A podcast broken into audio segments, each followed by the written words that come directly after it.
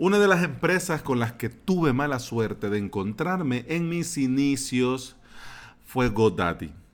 Con el paso del tiempo le he seguido la pista y sigue igual y peor. Te lo digo así en resumen pronto y rápido. Si el desarrollo web fuera una religión, para mí GoDaddy sin lugar a dudas sería el diablo.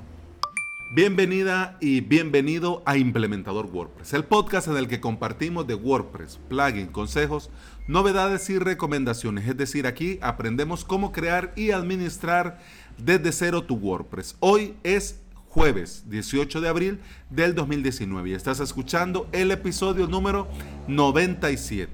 Y antes de entrar en el episodio, te quiero recordar lunes 6 de mayo, avalos.sb cursos con todo lo necesario para crear tu propio sitio web y tu propio hosting.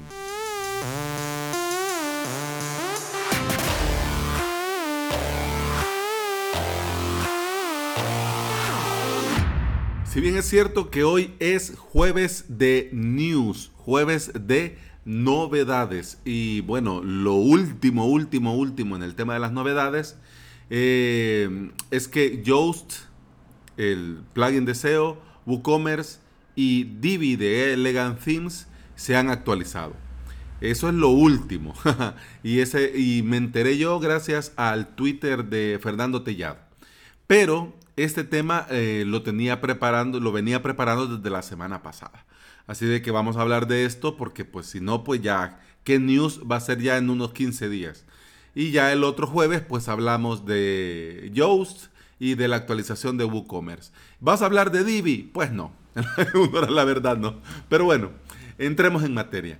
La semana pasada se dio la noticia de que GoDaddy se fue de compras. Sí, agarró la cartera, agarró la tarjeta y pues se puso a comprar a lo loco.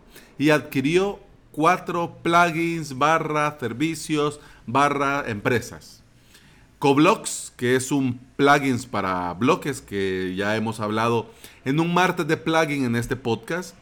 Themes Beans, que es una theme shop para comprar temas, plantillas para WordPress. Eh, Block Gallery, que es otro plugin para bloques, para el nuevo editor de bloques, de, para el nuevo editor de WordPress, para Gutenberg, pues igual que Coblox pues Block Gallery, que ya lo había visto desde antes, pero no le hallé nada del otro mundo. En honor a la verdad, podés hacer cosas con imágenes. Súper bien, pero mm, lo tenía ahí en mi lista. No lo veo ahorita, pero porque estoy grabando, pero lo tenía ahí en la lista. Y el otro es el último que compró GoDaddy fue Block Unit Test, que esta es, es un plugin también, pero sirve más o menos como herramienta de desarrollo. Eso sí, estos plugins son líderes dentro de WordPress. Y han sido comprados porque GoDaddy dice textualmente que quiere comprender las necesidades de los usuarios y expandir los productos relacionados con Gutenberg. De momento, todos los themes del catálogo de Themes Beans incluyendo los de pago, están disponibles gratis en GitHub. Entonces, si te interesan esos themes, has pagado por alguno y querés tenerlos todo gratis, pues corred, insensatos, hoy es el momento. Y los plugins seguirán en el repositorio gratis, pues porque son gratuitos, pero ya pasan a la cuenta de GoDaddy. En el repositorio de WordPress pasan a la cuenta de GoDaddy como autores y como dueños de esos plugins. GoDaddy, esto no es nuevo, esto no es primera vez. Ya ha adquirido en muchas, ya ha adquirido en algunas otras ocasiones muchas compañías y servicios relacionados con WordPress. En estos años, por ejemplo, Management WP, Sucuri, WP Curve, pero bueno, estos plugins que hablamos en un principio son los primeros, además de son los primeros relacionados 100% con Gutenberg, además de que con WordPress. ¿Bien? Y entonces, bueno, ¿y entonces qué? Pues no hay duda, primero, que Gutenberg ha creado nuevas dinámicas dentro de WordPress y dentro de las empresas que tienen que ver con el hosting, con los dominios, con el desarrollo web. Y grandes compañías se están interesando en ser los primeros en estar ahí. Porque claro, GoDaddy, con el dinero que tiene, con la inversión que puede hacer, pudiera, pudiera, pues crear sus propios themes, crear sus propios bloques para Gutenberg. Pudieran. Pero claro, en este tema de la informática y este tema del Internet, de las empresas, de las startups, lo más común, lo más normal es que alguien, el desarrollador, arriesgue y cuando tiene éxito, vienen las empresas grandes y quieren comprar. Ahí queda en el desarrollador vender o no vender. Pero claro, algunos desarrolladores, que cosa totalmente lícita, lo hacen pensando en esto. O sea, no van a, por ejemplo, los creadores de Coblox, pues puede ser, no digo que así sea, digo el por ejemplo. Por ejemplo, podría haber sido, pues hagamos algo muy bien para que nos lo paguen muy, muy bien y nos vayamos con mucho dinero.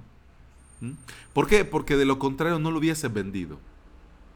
Hubieses quedado desarrollándolo vos mismo, con, tu, con tus propios recursos.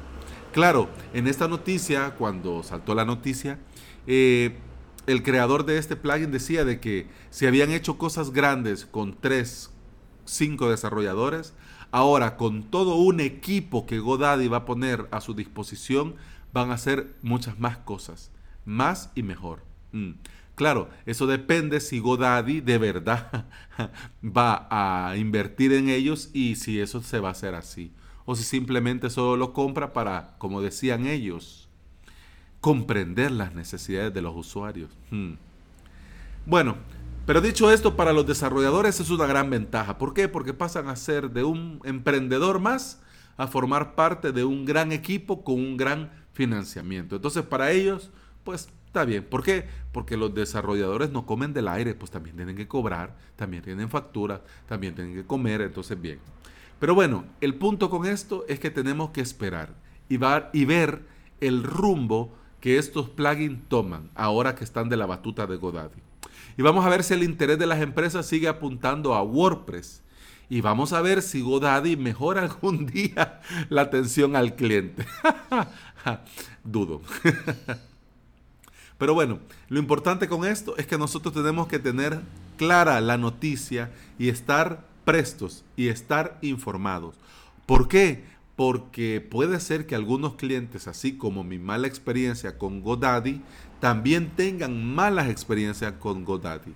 Y puede ser que te pregunten, o quizás lo leyeron mal, o tal vez lo entendieron mal y te digan que GoDaddy está comprando WordPress. Entonces, ahí te toca explicar que no. WordPress no. Han comprado cuatro plugins que tienen que ver con Gutenberg, que siguen en el repositorio, que son gratuitos, pero que ahora son de GoDaddy. Digo, tres plugins y una theme shop, porque Themes Beans no es un plugin. ya ahí por ir redondeando y cerrando el episodio me fui. me fui, pero, pero ya, lo, ya lo arreglé. Son tres plugins y una theme shop que tiene que ver con WordPress, pero no es WordPress. Así que, don't worry. si querés ponerte en contacto conmigo, puedes escribirme en mi formulario de contacto en avalos.sb barra contacto. Espero sinceramente que estés disfrutando al máximo este tiempo de vacación si tenés el lujo de poder darte vacación.